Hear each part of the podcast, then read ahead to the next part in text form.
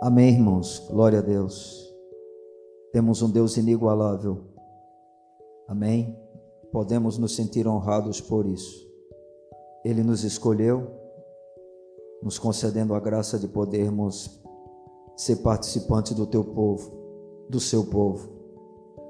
Éramos seus inimigos e tornamos-nos seus filhos amados. Somos membros do corpo de Cristo e unidos a esse Cristo em sua família. Amém. Quero pedir aos irmãos que abram novamente a palavra do Senhor em 1 Coríntios, no capítulo 15. E nós vamos fazer a leitura do verso de número 58. É o último versículo desse capítulo. E nós queremos utilizá-lo como o texto básico da nossa reflexão. 1 Coríntios capítulo 15, verso 58. Diz assim a palavra do Senhor: Portanto, meus amados irmãos, sede firmes, inabaláveis e sempre abundantes na obra do Senhor, sabendo que no Senhor o vosso trabalho não é vão. Amém, amados? Bendito seja Deus, irmãos, cuja palavra Ele nos tem dado o privilégio de termos acesso a ela. Essa palavra que é para nós a nossa bússola, a nossa luz, a lâmpada para o nosso caminho, a nossa comida, a nossa bebida, a espada, né, que penetra no nosso interior ao ponto de dividir todas as coisas, revelando inclusive os nossos pensamentos e a intenção do nosso coração. É maravilhoso termos acesso a essa gloriosa palavra. E eu queria, nessa noite, trazer uma palavra para os amados irmãos que aqui se encontram, a respeito da grande motivação que todo crente ele precisa ter. Nós sabemos perfeitamente o quanto nosso coração é enganoso e quão facilmente nós podemos caminhar mantendo uma certa relação com o Senhor sem termos a motivação correta para isso, sem termos realmente o entusiasmo necessário para nos mantermos durante essa caminhada com o Senhor, seguindo o que está no seu coração, para que através de nós o seu nome ele seja no caso glorificado. Nós sabemos que a nossa relação com Deus, ela é fundamentada totalmente na fé. E essa relação que nós temos com Deus hoje, ela tem como base a pessoa e a obra de Jesus Cristo.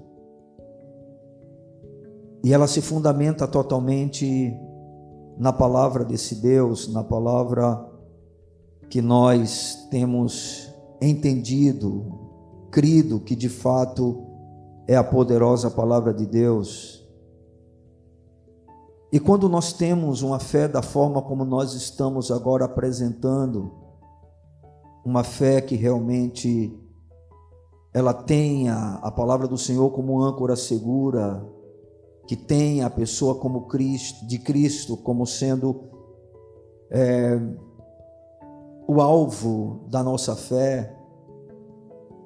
Esse tipo de fé sempre deve produzir na vida daqueles que a possuem alguns resultados que só podem ser explicados pela principal motivação dessa fé. Ou seja, existe uma única razão na fé cristã e que é a grande motivação para o discípulo de Cristo seguir o seu mestre e Senhor, que necessariamente deve produzir os seguintes resultados o que é que nós estamos tentando mostrar dentro da introdução dessa reflexão? é que a vida cristã ela se fundamenta na fé na pessoa do Senhor Jesus Cristo, na obra que ele realizou e na sua própria palavra, onde nós consideramos como palavra toda a palavra de Deus, desde o livro de Gênesis até o livro de Apocalipse.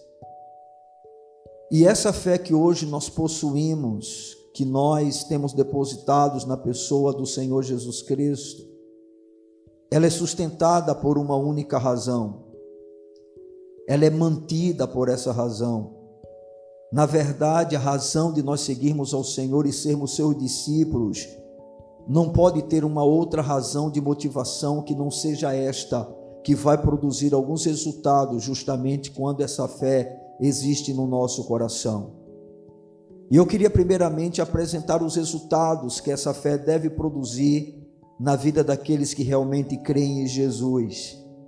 E eu quero usar o texto escrito pelo apóstolo Paulo, as palavras que ele dirigiu para a igreja de Coríntios, justamente para que a gente possa apresentar essas, esses resultados que a fé de um cristão, de um crente, deve produzir na sua vida e no seu coração.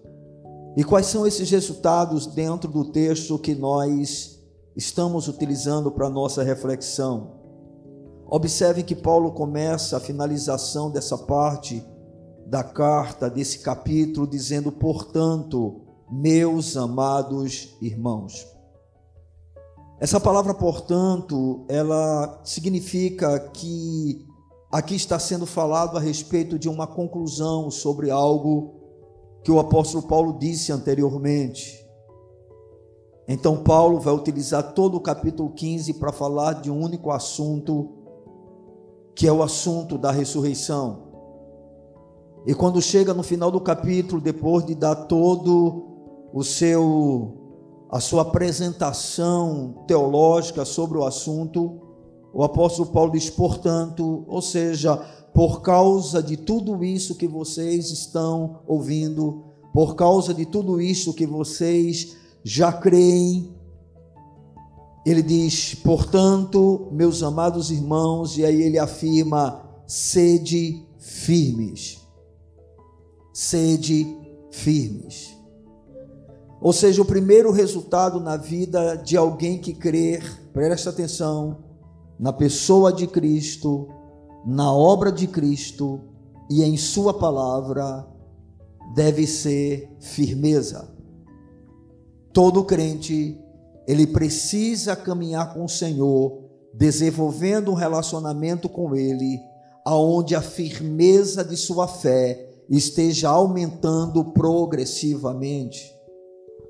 Irmãos, nós estamos cansados de ver na vida dos outros e mesmo na nossa própria vida o quanto a nossa fé muitas vezes oscila, o quanto nós somos instáveis, o quanto nós em um momento demonstramos uma grande fé e logo em seguida uma fé quase insignificante.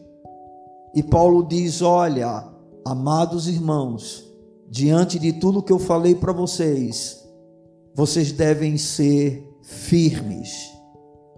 Essa palavra firmeza, ela tem um significado especial, porque ela se refere a uma fidelidade pessoal em meio às lutas e aflições que enfrentamos nesta vida.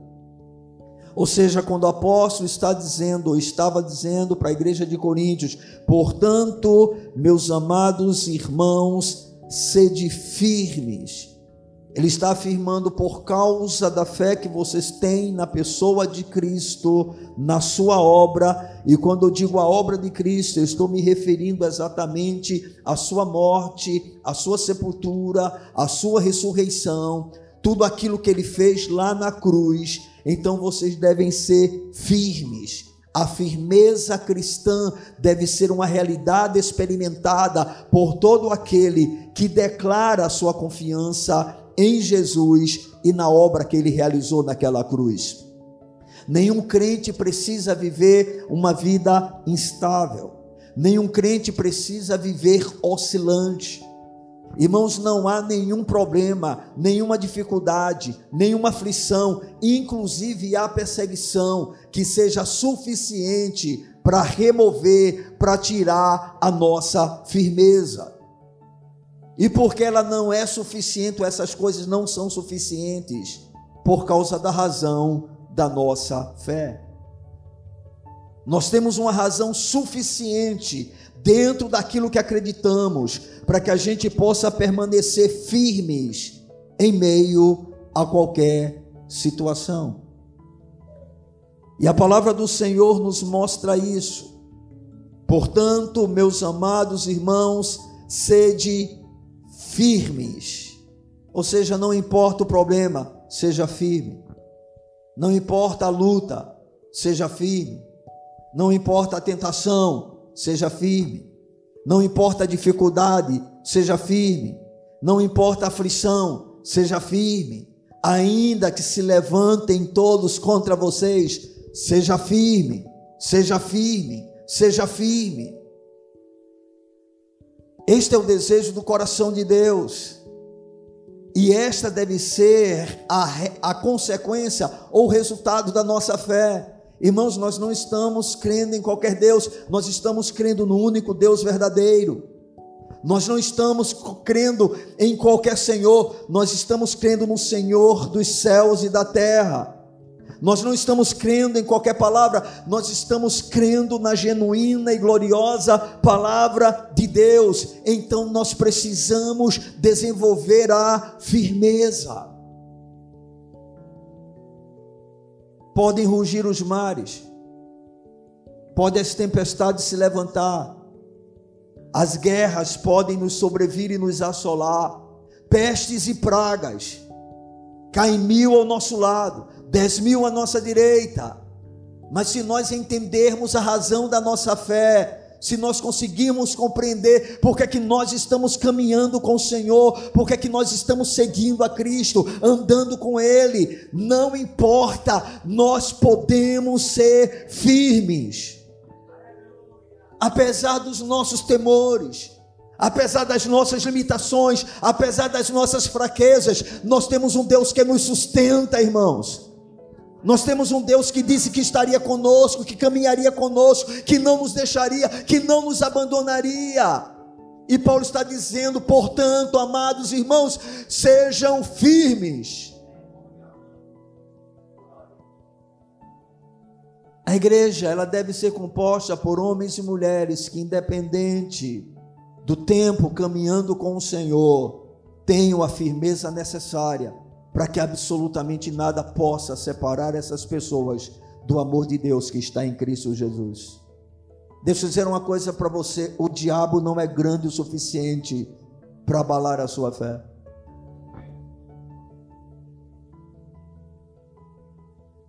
Nada, irmãos, pode nos separar do amor de Deus que está em Cristo Jesus. Nada, nada, nada.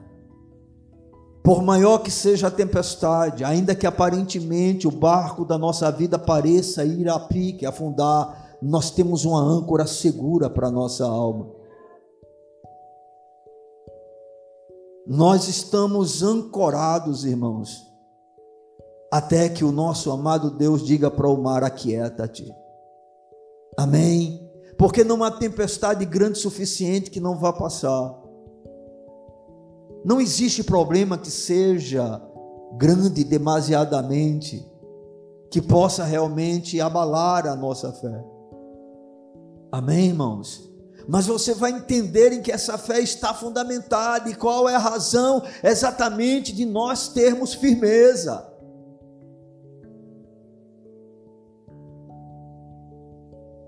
Nós somos o povo privilegiado, porque a religião que nós possuímos, ou a fé em quem nós depositamos, é a única fé em toda a face da terra, em todas as religiões, que pode proporcionar àquele que a possui algo chamado firmeza.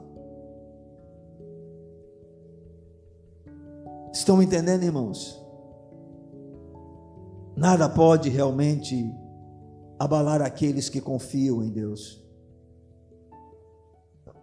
Nós podemos dizer que somos como o monte de Sião, que não se abala, mas permanece para sempre.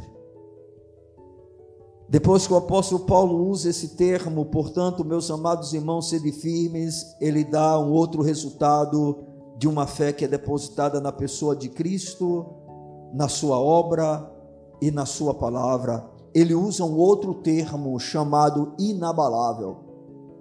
Eu não sei se você tem uma tradução diferente da minha, mas há traduções que dizem sede firmes e constantes. Essa palavra inabalável aqui, ela tem uma condição como se fosse imóvel, ou seja, não saia do seu lugar.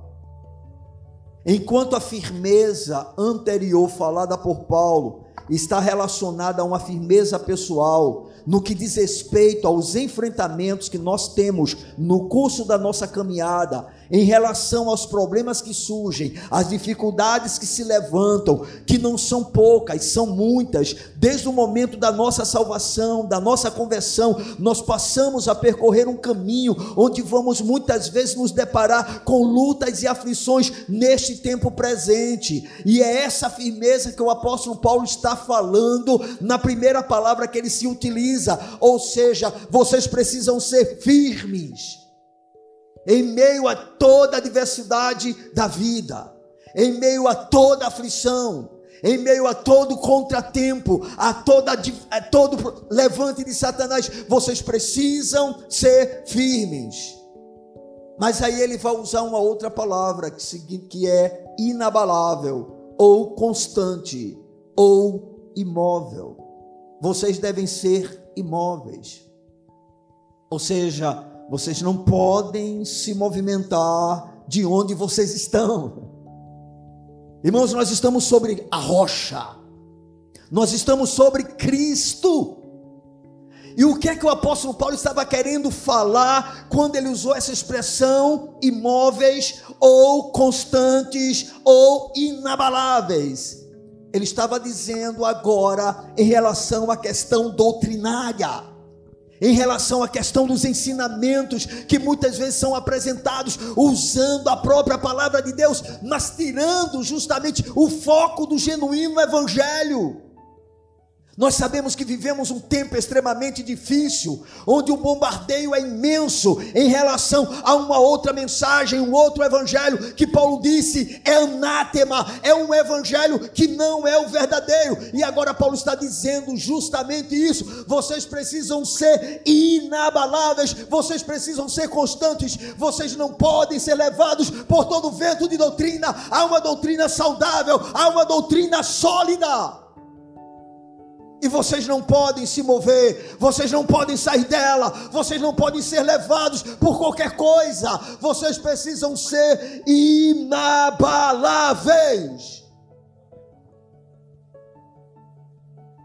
E eu volto a lembrar aos amados irmãos que Paulo está concluindo justamente o assunto que ele está tratando no capítulo de número 15 que nós estamos nessa noite apresentando como sendo a principal razão da nossa fé, que nos dá as condições de termos o resultado de firmeza, constância.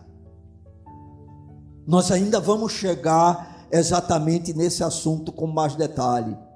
Mas o que nós podemos até então já aprender é que o desejo do coração de Deus, expresso por meio do seu servo, o apóstolo Paulo, para a igreja de Deus, naquela ocasião sendo tratado diretamente com Coríntios, e que hoje se aplica a cada um de nós, é que cada crente ele seja firme em relação a todo problema. É doença, mantenha-se firme.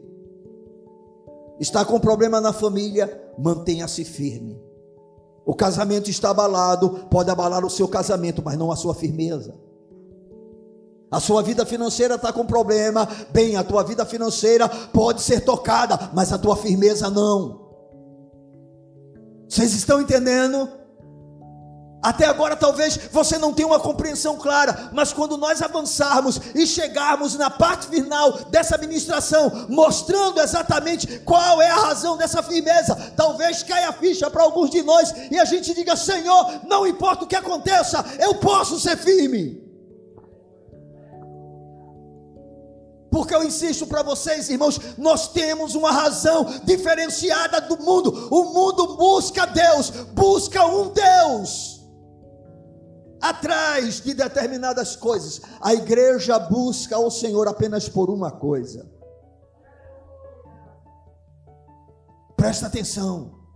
Se a razão do nosso seguir a Cristo não for aquilo que nós vamos tratar nessa noite e que nós já temos apresentado em outras ocasiões, outras ocasiões, mas sempre vale a pena lembrar de novo: nós teremos uma fé frustrada, nós teremos uma fé que vai depender o tempo todo de circunstâncias da vida, de sentimentos, de sensações, daquilo que está acontecendo à nossa volta. Não, nós somos o povo de Deus e nós estamos sobre a rocha. E Paulo diz: vocês precisam ser firmes, portanto, amados, sejam firmes e constantes, inabaláveis, imóveis, Amados, depois que nós descobrimos a doutrina verdadeira, encontramos em Cristo aquilo que somente Ele pode nos proporcionar, chega, não temos mais que procurar nada, já achamos a fonte da vida, já achamos o caminho da vida, já achamos a árvore da vida, já achamos o pão, já achamos a água, já achamos a luz, já achamos tudo, irmãos. Não há mais o que procurar a não ser conhecer mais aquele que nós já achamos ou que ele nos achou.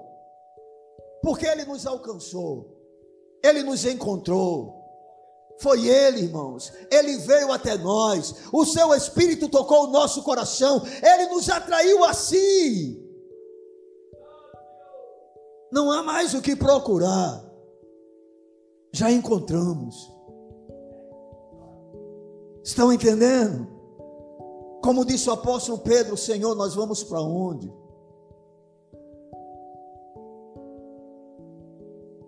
Somente tu tens as palavras de vida eterna.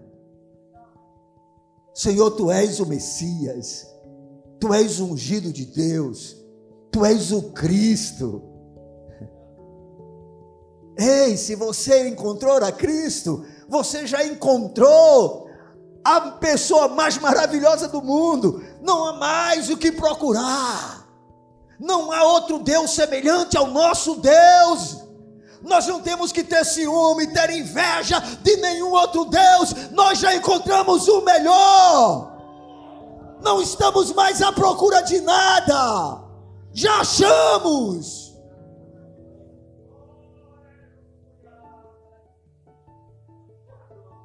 E por isso, meus amados, nós precisamos ser firmes. Venha o que vier, haja o que houver, não importa. Nós temos condições de estarmos firmes. Amém? E agora temos a doutrina, temos o caminho, Jesus disse: Vocês examinam as Escrituras, porque veem nelas a vida eterna, e são elas que de mim testificam. Então nós temos agora a doutrina, nós temos a palavra bendita de Deus, que quando vista em todo o seu contexto, traz para nós solidez, traz para nós convicções profundas, traz para nós certeza. Não precisamos mais de absolutamente ficar procurando nada. Nós já achamos. Jesus falou quando tratou a respeito de si mesmo, da vida eterna. Ele disse que o reino dos céus é semelhante a um homem que achou um grande tesouro. O que é que ele fez? Ele vendeu tudo o que tinha. Para quê? Para ficar apenas com o tesouro. O tesouro era suficiente o tesouro bastava. Nada era melhor do que o tesouro. Ou seja, não há mais nada. Cristo é tudo. Aleluia. Cristo é tudo. Se você ainda procura alguma coisa que não seja o conhecimento do próprio Cristo, é porque você ainda não conheceu a Cristo. Depois que nós conhecemos a Cristo, a única coisa que nós queremos é conhecê-lo mais. Amém, irmãos? Eu não preciso sequer conhecer doutrina de testemunha de Jeová, de mormo, de adventista de sétimo dia. Eu posso até estudar algumas coisas a respeito dessas questões para ter um conhecimento necessário a fim de refutar, a fim de evangelizar, a fim de pregar, mas eu não preciso procurar mais nada, eu já achei. E Paulo está afirmando isso, portanto, amados, sede firmes e constantes, ou inabaláveis, ou imóveis. Permaneça onde você já está. Não seja seduzido por um outro Jesus que não seja o Cristo crucificado. Não seja seduzido por uma outra mensagem que não seja a mensagem da genuína e gloriosa palavra de Deus. Talvez você fique olhando assim para mim, pastor, como é que o senhor sabe? Como é que o senhor tem certeza que está no caminho certo? Ah, irmãos, não é tão difícil a gente entender isso. A nossa fé, presta atenção, ela não foi criada há 100 anos, 200 anos. Nós temos dois mil anos de história. Nós temos toda uma história nos mostrando qual é o caminho. Nós temos a vida de Cristo, nós temos os seus apóstolos, nós temos os discípulos dos apóstolos, nós temos os pais da igreja, nós temos, irmãos, toda uma história nos mostrando, nos apontando o caminho. Quando eu e você batemos no peito e dizer nós estamos no caminho, é porque nós simplesmente sabemos que nós cremos em algo que é sólido. Não é a história de uma carochinha, não é um conto, não é uma invencionice humana. Não, é a genuína palavra de Deus. Amém. Estamos em cima da rocha. E é só se firmar nela. Amém porque nada pode nos abalar. Amém? Nem as coisas que acontecem à nossa volta e que atingem diretamente a nossa vida, nem tampouco as doutrinas que tentam nos seduzir para nos afastar da presença do Senhor. Temos um caminho seguro e podemos caminhar firmemente, resoluto, avançando na certeza de que quem começou a boa obra vai completar. Amém. Bendito seja o nome desse Deus. Portanto, meus amados irmãos, sede firmes, inabaláveis. Primeiro resultado dessa fé, quando nós temos como única razão exatamente um fundamento que apenas os cristãos podem possuir e que constitui a razão dessa firmeza, desta constância. Aí o apóstolo Paulo acrescenta: e inabaláveis, aliás, e sempre abundantes na obra do Senhor. Ou seja, ter a pessoa de Jesus como objeto da nossa fé e a sua obra depositando toda a nossa fé na Sua gloriosa palavra. Presta atenção, vai produzir, vai gerar alguns resultados na nossa vida. O primeiro deles é firmeza. Amém? Se você não tem firmeza naquilo que você acredita, é porque você não conhece aquilo que você acredita. É porque você não conhece o Cristo das Escrituras. É porque você não conhece a obra realizada por ele e o que ela representa. É por isso que você precisa mergulhar nesse livro. É por isso que você precisa ouvir uma palavra saudável deste livro, irmão. Irmão, deixa eu dizer uma coisa: esse negócio que Deus vai te dar, Deus vai te abençoar, que Deus vai operar na tua vida, que você é bom, que você pode todas as coisas, isso não te sustenta. O que dá firmeza não são essas experiências que as pessoas estão à procura. O que dá firmeza e segurança na vida de um crente é exatamente as convicções que ele possui dentro da pessoa de Cristo e da obra que ele realizou. E agora o apóstolo Paulo está dizendo: vocês devem ser sempre abundantes na obra do Senhor, e a gente percebe aí o terceiro resultado na vida daquele que realmente crê na pessoa de Jesus e na sua obra e deposita a sua fé inteiramente na sua palavra. E qual é esse resultado? É um envolvimento abundante na obra de Cristo. Observem, portanto, amados irmãos, sede firmes, inabaláveis e sempre abundantes na obra do Senhor.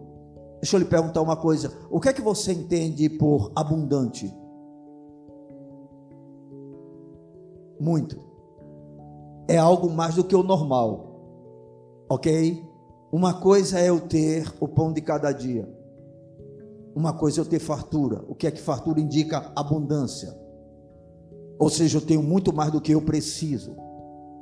Então, quando o apóstolo Paulo está dizendo, olha, meus amados irmãos, portanto, portanto o que? Diante do que eu disse para vocês, diante daquilo que deve ser o fundamento da firmeza e da constância de vocês, esse mesmo fundamento deve ser a razão de vocês serem abundantes na obra do Senhor.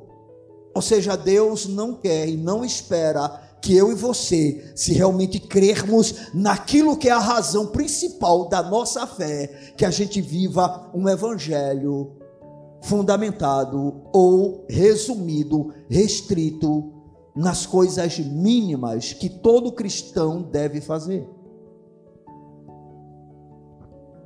No conceito religioso hoje, de um crente, da maioria dos crentes, o que é ser um crente?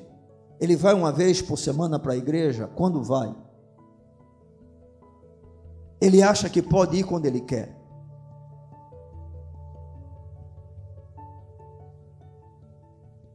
Ele não tem envolvimento com a obra. Ele não valoriza as atividades que são fundamentais para o seu crescimento. Ele não tem o devido prazer na presença de Deus. Ele não tem alegria em estar na casa do Senhor. Para muitas pessoas, estar diante de Deus parece ser enfadonho, parece ser um peso, parece ser um fardo, parece ser uma obrigação, parece ser apenas um cumprimento, como se estivesse em um trabalho que ele não gosta. Não é assim que acontece com muitas pessoas. Ou seja, as coisas de Deus estão em segundo, em terceiro, em quarto plano. Paulo diz: não, portanto, amados irmãos, vocês devem ser firmes, vocês devem ser constantes, mas vocês devem ser sempre abundantes na obra do Senhor. Ou seja, quando realmente nós cremos naquilo que é a principal razão do nosso seguir a Cristo, nós não podemos nos contentar, nós não podemos nos conformar com uma vida totalmente medíocre no nosso relacionamento com Deus. Deus espera de nós, irmãos. Ele jamais vai, que, vai querer que a gente faça aquilo que nós não podemos fazer. Deus é um Deus sábio, Deus é um Deus simplesmente maravilhoso. Ele jamais vai dizer para mim e para você: faça algo se Ele não nos der a condição de fazer. Mas Ele vai esperar sempre de nós que a gente faça o melhor para Ele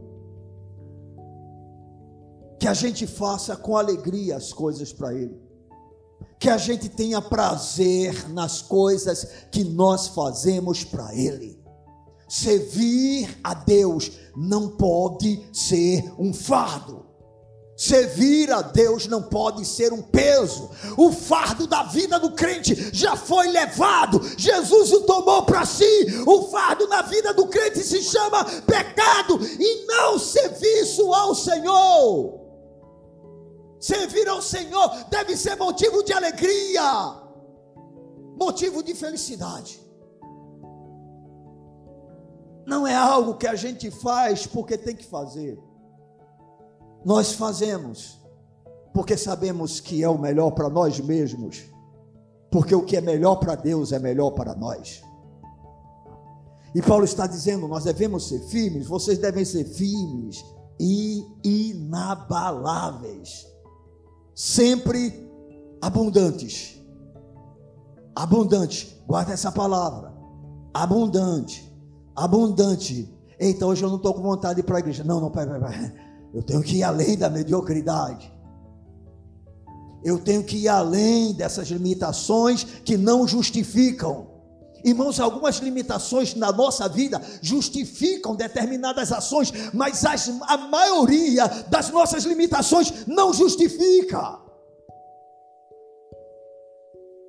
Nós podemos, em meio a tudo que estamos vivendo, em meio à frieza, em meio à indiferença, em meio à passividade, em meio à religiosidade, em meio à apatia, nós podemos ter uma vida abundante na obra do Senhor. Sabe o que é abundância? Não é você chegar nesse templo como se estivesse um defunto. E isso sem nenhuma razão que justifique. Abundância, você chegar aqui cheio de alegria. Mas a abundância também é no momento de crise, de luta, de aflição, de dor, de desespero. Você não tem alegria natural alguma para estar na presença de Deus mas você sabe que o Deus a quem você serve, ele é digno de ser louvado, engrandecido, exaltado, glorificado. E aí você sai da tua casa, se arrastando, a tua alma dizendo: "Oh, porque estás abatido, minha alma?". Você olha para dentro de você e não vê razão alguma para alegria, mas você sabe, eu sei quem tenho crido. Eu estou certo que ele é poderoso. Eu quero adorá-lo, eu quero engrandecê-lo. Eu vou me derramar em lágrimas presença dEle, mas eu estarei diante dEle.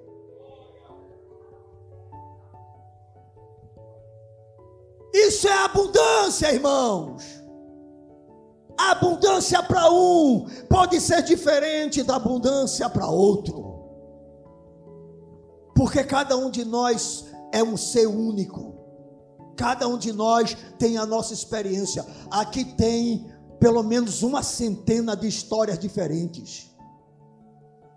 Cada um travando a sua luta, cada um travando a sua dor, cada um tendo os seus temores, as suas ansiedades, as suas inquietações, as suas preocupações cada um com angústia, cada um com tristeza, cada um trazendo agonia, outros diferentemente estão alegres, está tudo bem, mas meu irmão, independente do que você esteja passando, nós podemos ser abundantes na obra do Senhor.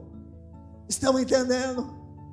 No culto de hoje, para mim, ser abundante é no mínimo chegar na hora que o culto começa.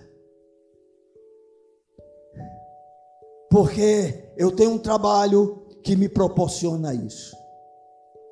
Então é evidente que chegar aqui fora do horário do culto, para mim seria oferecer ao Senhor um sacrifício que não o agradaria.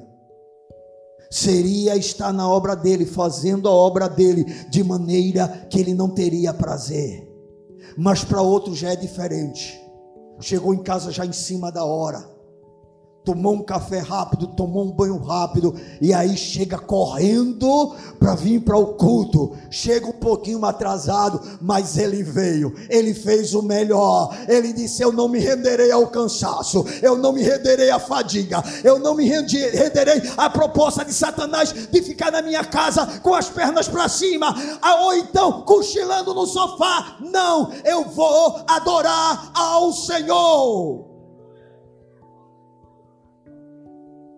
Isso é abundância para alguns. Porque nós temos histórias diferentes. Nós temos vidas diferentes. As nossas limitações são diferentes. Mas nós temos o mesmo Deus. Aleluia. Você tem problema? Eu tenho. Você não sabe, na maioria das vezes, ou pelo menos em muitas vezes, como eu estou aqui no púlpito. Você não tem a menor ideia da dor que se passa no meu coração. Você não tem a menor ideia das lágrimas que são derramadas dos meus olhos. Você não tem a menor ideia. Você não tem a menor ideia. O meu problema é diferente do seu. Mas o meu Deus é igual ao seu. O Cristo que eu e você servimos é o mesmo. A palavra que nós temos é a mesma. Nós estamos sobre a mesma rocha. Não é um monte de barro que pode se dissolver pela água.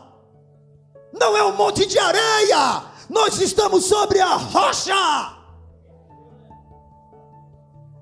E nós podemos, irmãos, ser sempre, presta atenção, sempre, sempre, sempre.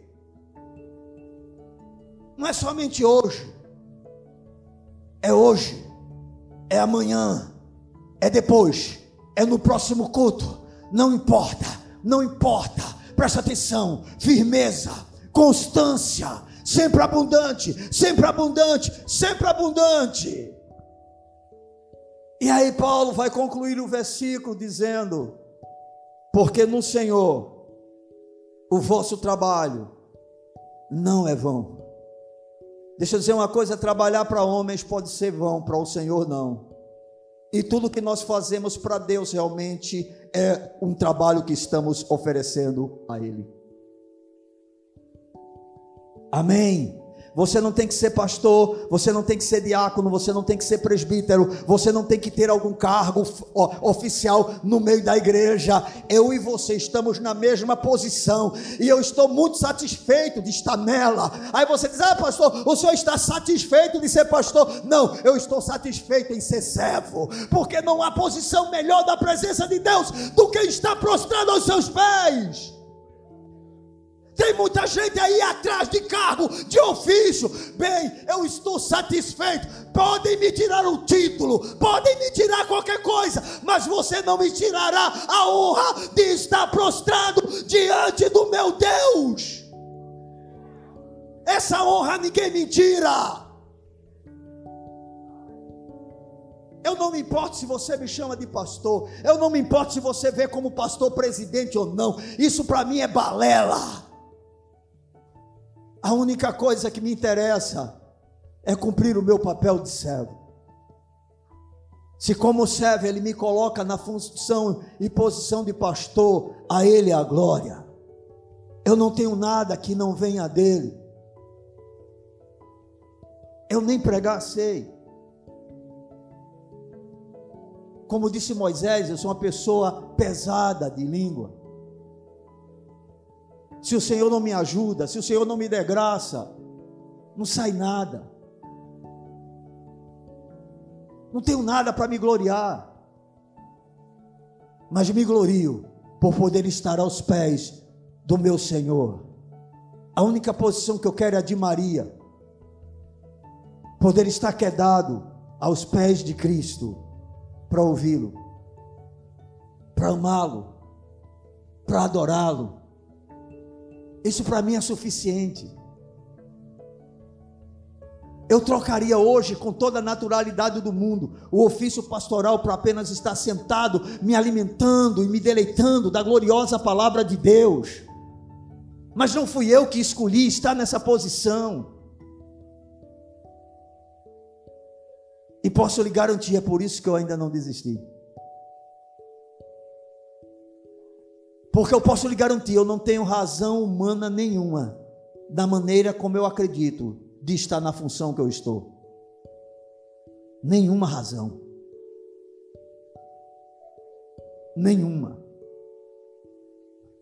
Mas eu tenho uma única razão que se sobrepõe a todas as coisas que são contrárias a eu permanecer, é o fato de saber que o meu amado é o Senhor da minha vida e foi ele que me colocou aonde eu estou. Se Ele me colocou, apenas Ele me tira.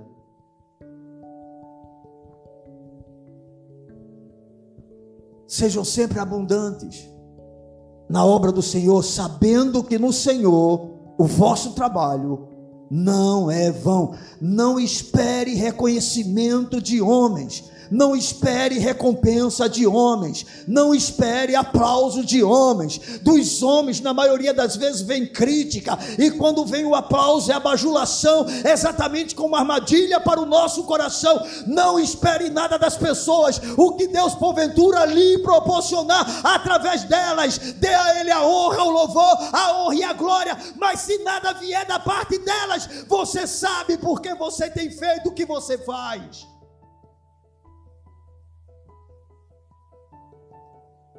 E você sabe que Ele é digno. Amém. A igreja é dele, não é nossa. Ele é o Senhor da igreja. Bendito seja o seu nome.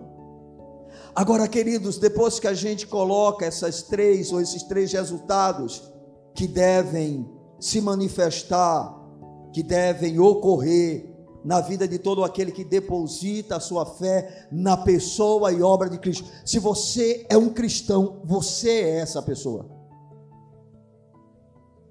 Se você deposita a sua fé exclusivamente na pessoa de Jesus e na obra que ele realizou naquela cruz e na sua gloriosa palavra, bem, você deve ser firme, constante e sempre abundante na obra do Senhor, porque no Senhor o trabalho de vocês não é vão. Mas deixa eu lhe perguntar uma coisa. Qual é a razão para justificar e produzir essa firmeza, constância e abundância na obra do Senhor? Qual é a razão? Porque nós precisamos e temos que ser firmes, inabaláveis ou constantes e sempre abundantes na obra do Senhor. O que é que vai nos motivar a isso? Por que eu posso viver essa realidade?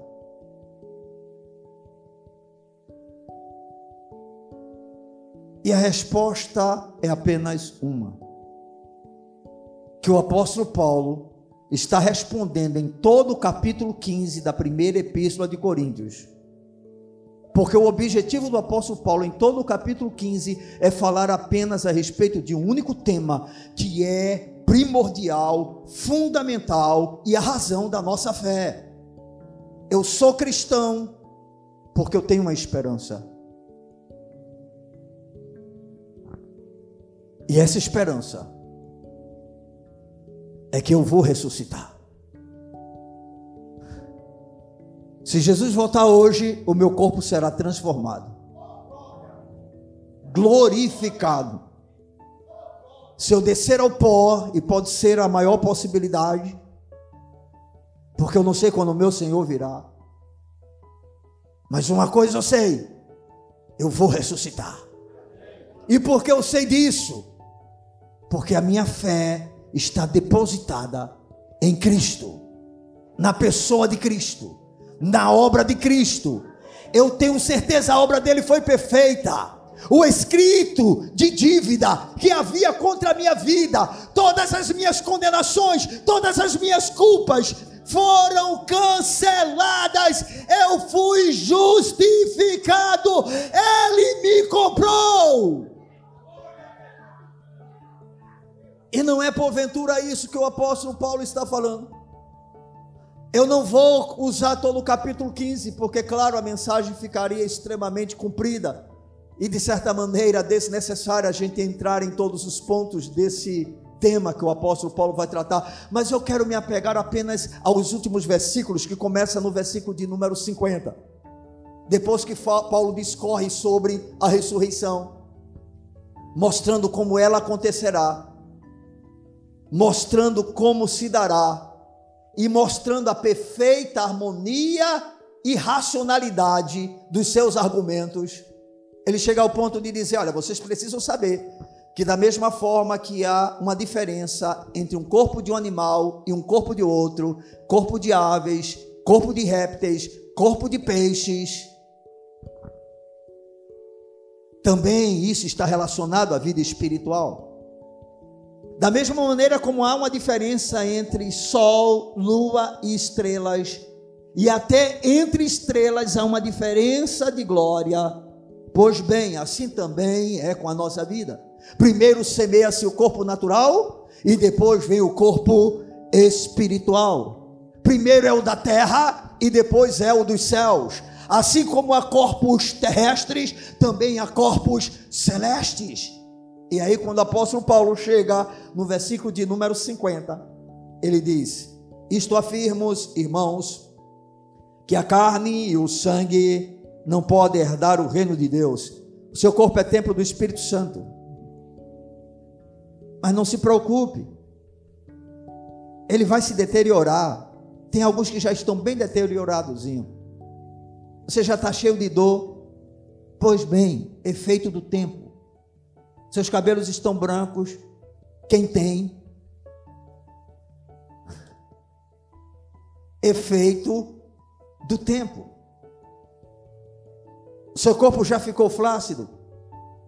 Efeito do tempo, está se corrompendo. Nós estamos voltando para o pó.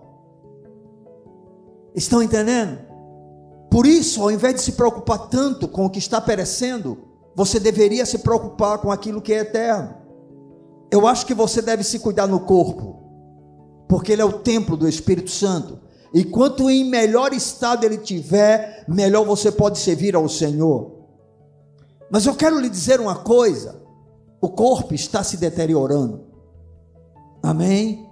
Mesmo que você tenha muito dinheiro, você vai esticar a pele e vai ficar com cara assim, né? Como Ana Maria Braga. Você já viu Ana Maria Braga? É uma coisa estranha, né? Você já viu Gretchen? Ela fez tanta cirurgia que hoje é um monstro. Tem dinheiro. É o máximo que você pode fazer. Você pode implantar cabelo, como Silas Malafaia. Pode botar peruca, como aquele pastor brincalhão, como é o nome dele, que fala para casais. Cláudio Duarte, né? Ele tem uma peruca e parece estar muito bem. É implante também. Pronto, eu estou sabendo aí pelas especialistas, minha esposa e a Nádia, a especialista de cabelo, é implante também. Estão entendendo? O dinheiro ajuda algumas coisas, irmão, mas nós vamos para o mesmo lugar.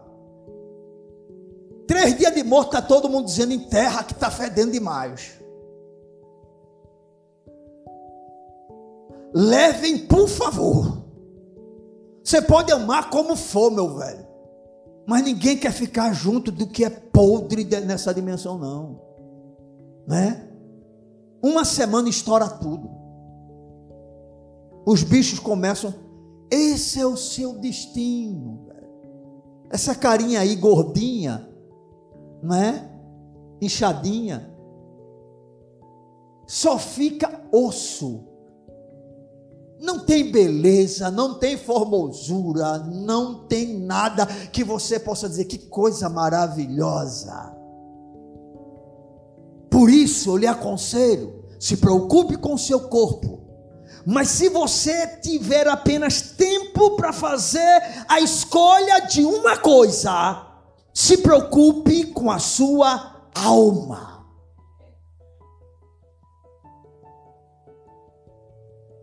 Porque ela tem um valor incomparável para Deus. Ela é o bem mais valioso que você possui. Estão entendendo? E aí o apóstolo Paulo continua: Isso afirma, irmãos, que a carne e o sangue não podem herdar o reino de Deus, nem a corrupção herdar a incorrupção. Esse que vos digo o mistério, aleluia. Nem todos dormiremos mas transformados seremos todos. No momento, no abrir e fechar de olhos, rapidamente, irmão.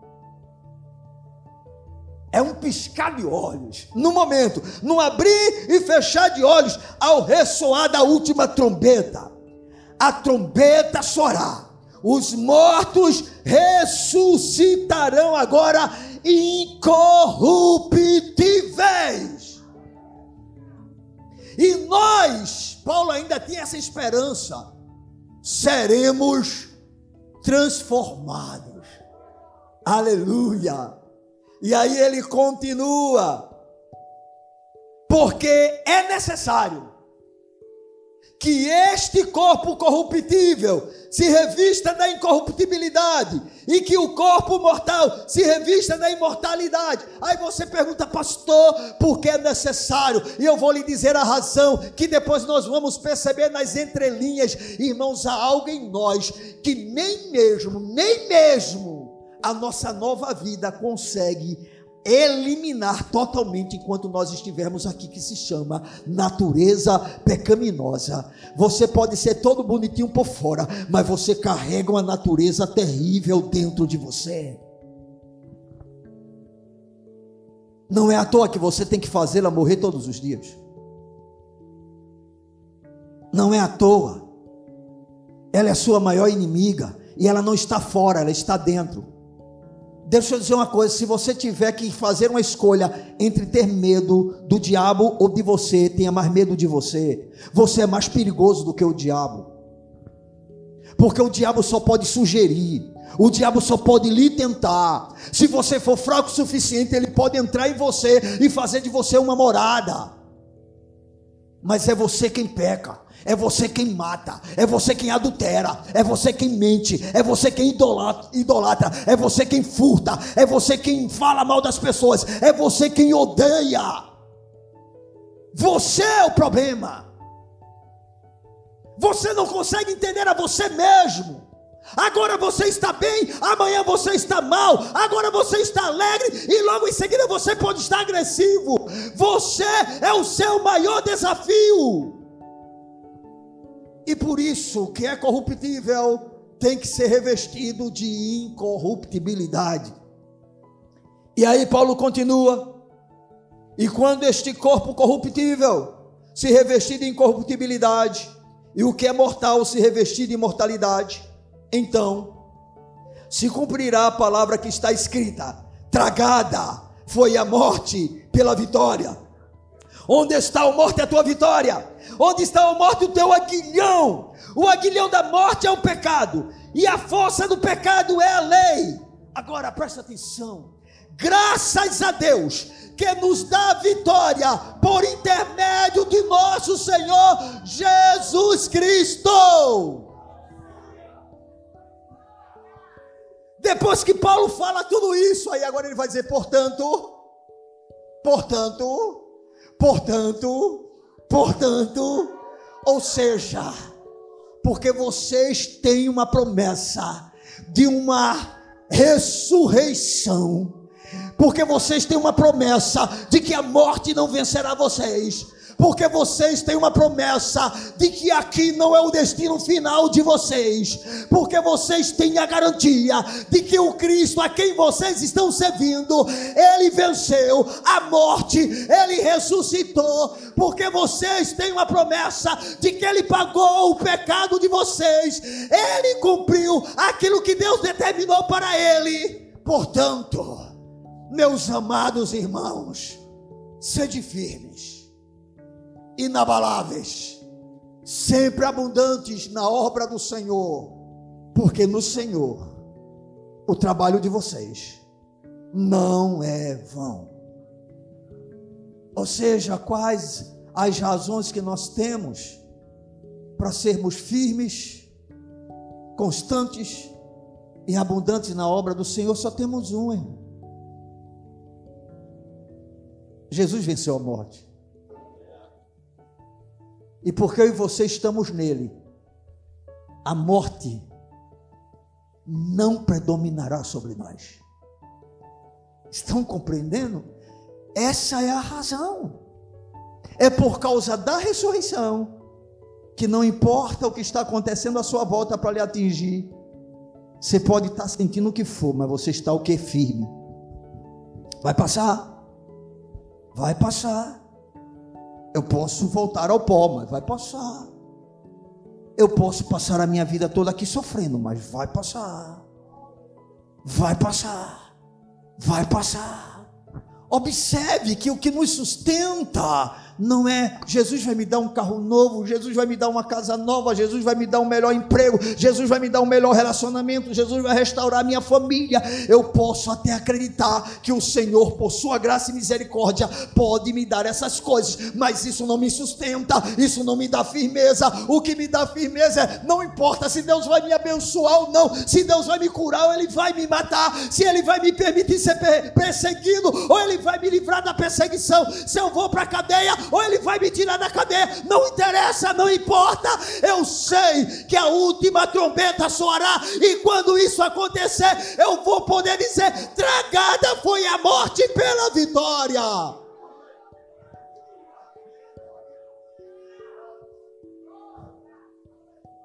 Vamos poder dizer onde está o morte a tua vitória. Hã? Câncer, você perdeu. Velhice, você perdeu. Demônios, vocês perderam. Pecado, agora eu posso rir de você. Você perdeu. Jesus te venceu. E por causa dele, eu agora sou mais do que vencedor. Ah, sou pobre, mas estou firme. Sou rico, mas a riqueza não me afasta da minha firmeza. Estou saudável, estou firme. Estou doente, a doença não me afasta da firmeza. Por quê? Porque eu estou firmado na ressurreição de Cristo. Essa é a grande razão. Não há uma outra motivação. Não tem motivação maior ou melhor do que essa. Entende? Só há uma única motivação. Paulo diz: Eu sei em quem tenho crido. Estou certo, seguro, que Ele é poderoso para guardar o meu depósito, o meu tesouro, até o dia final. Para Paulo, a convicção firme e a lealdade à doutrina da ressurreição representavam uma defesa segura em relação às investidas contra a fé e a vida do cristão, de todas as religiões existentes na terra. Nós somos os que fazem parte da única, em que aquele a quem adoramos, a sepultura não pôde deter. Todas as demais religiões têm os seus líderes e todos eles estão mortos. Mas o meu Jesus, o seu Jesus, está vivo. Ele ressuscitou. Amém. E você não precisa ter uma grande fé para isso, você precisa ter apenas convicção.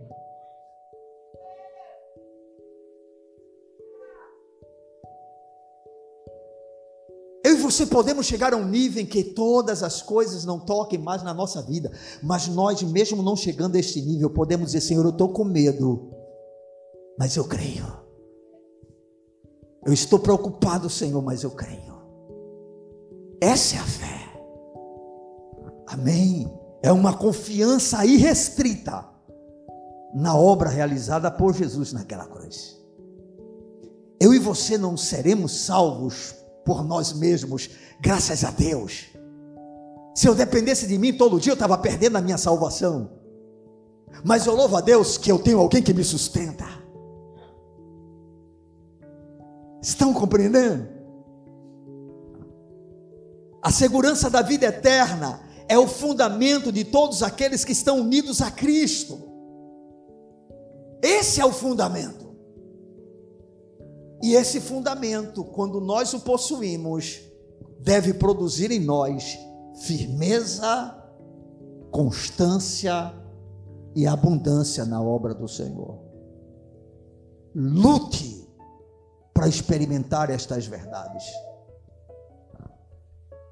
Se você ainda não está vivendo essa realidade, lute para que ela se torne realidade. Porque é isso que o Senhor espera de alguém que acredita que irá morar eternamente com o Senhor. Se você acredita que realmente Jesus te salvou, pois bem, é isso que deve manter o seu coração aceso no seu caminhar com Cristo. Amém? E eu quero concluir essa reflexão afirmando que todos os crentes em Cristo, cuja razão principal para segui-lo está no fato de que eles serão ressuscitados, é o seu caso. Você crê que você será ressuscitado, meu irmão? Eu espero que você creia. Porque se você não tem essa esperança, você não é um cristão. E o teu Jesus não é o Jesus da Bíblia. Foi ele quem disse: Eu sou a ressurreição e a vida. Todo aquele que crê em mim, ah, como eu gosto disso, ainda, ainda, ainda que morra. E ele não disse como nós haveríamos de morrer. Não importa o tipo de morte, irmão. Não importa se é pregado em uma cruz ou é dormindo durante a noite ou numa cadeira com a idade avançada, não interessa. Ainda que morra, viverá. Viverá. Então você é um cristão, você acredita na ressurreição dos mortos. Bem, essa é a principal doutrina para te sustentar. Essa é a principal doutrina para te segurar na hora das lutas, das dores, das aflições, dos temores, quando o desespero bater a tua porta. Sabe? Quando você olhar e dizer: Senhor, não tem mais jeito, não tem problema. Você sabe em quem crê. Amém? Você sabe que as circunstâncias não têm a última palavra. A última palavra é sempre do Senhor. Então, se você é um cristão, tá certo? Você precisa entender que essa é a principal motivação para a firmeza de sua fé. É a principal motivação para sua constância, para você ser inabalável. E é a principal motivação para você ser abundante na obra do Senhor. Estão compreendendo? Esses últimos dias que eu tenho vivenciado, tanto no domingo como hoje, o diabo lançou várias vezes no meu coração a proposta: bote outro para pregar. E eu disse: por essa razão, não.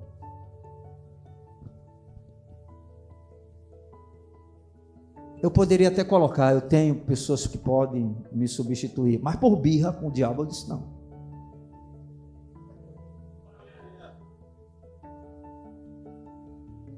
Não. Eu posso chegar aqui arrasado. Eu posso estar aqui acabado. Eu posso sair daqui o semblante de angústia e tristeza voltar. Mas eu estou aqui porque há uma razão infinitamente maior. A minha fé é muito pequena. Eu sei disso. Mas o suficiente para saber que o meu Deus é Deus. E Ele é digno de ser adorado. Eu já disse, se vocês não me veem na igreja, provavelmente eu estou em outra igreja adorando. E se eu por alguma razão estiver em casa, pode dizer o pastor deve estar morrendo.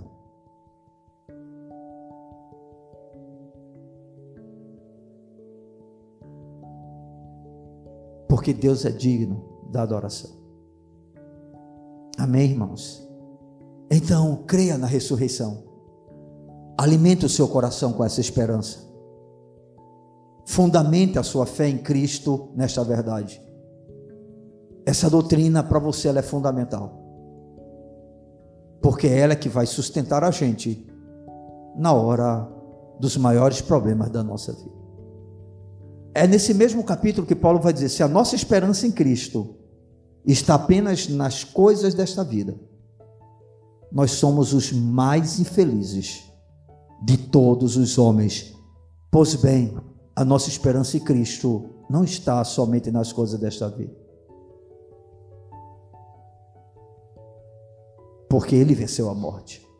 Amém, amados? Que o Senhor nos conceda a graça de podermos,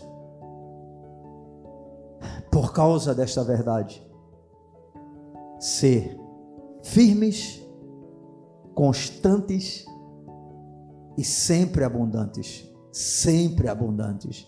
Sempre abundantes. Não deixe o diabo enganar você. Amém. Ah, hoje eu não tenho clima para estar na igreja. Eu tenho, eu tenho, eu tenho clima para ficar onde, Samuel? Rapaz, se não for para ficar aqui, ah, mas eu estou muito abalado emocionalmente, é aqui que eu vou chorar e você vai me ver derramar lá, você vai dizer, o pastor é muito fraco. Acho que eu nunca disse que sou forte. Eu pensei que o pastor fosse um cara, eu sou fraco, meu irmão. Eu sou fraco. Eu, eu, eu, eu tenho quase certeza, eu tenho quase certeza que nessa congregação eu sou a pessoa que mais chora. E eu não choro por bondade, ou porque todo culto eu vejo um anjo de Deus. Eu choro por fraqueza. Eu choro por medo. Eu choro por frieza. Eu choro por não saber lidar com as circunstâncias. Eu choro por não conhecer ao Senhor. Eu choro por não desfrutar da intimidade com Ele. Eu choro por não ser uma pessoa disciplinada. Eu choro por fazer a sua obra relaxadamente. Eu choro por entristecer o seu coração. Eu choro por não ser o marido que Deus quer que eu seja. Por não ser o pai que Deus quer que eu seja, o filho que Deus quer que eu seja, o pastor que Deus quer que eu seja eu choro porque muitas vezes magoo você sem querer, quando a minha intenção é sempre abençoar a sua vida. Eu choro. Eu choro pelas injustiças. Eu choro pelas ingratidões. Eu choro pela falta de consideração de muitos. Eu choro pelas traições. Eu sou fraco. Por isso eu digo para você: ore por mim. Porque você tem um pastor fraco lhe pastoreando. Mas na sua fraqueza, pode contar comigo. Porque eu quero ser usado por Deus para consolar você com as mesmas consolações que Ele tem me consolado.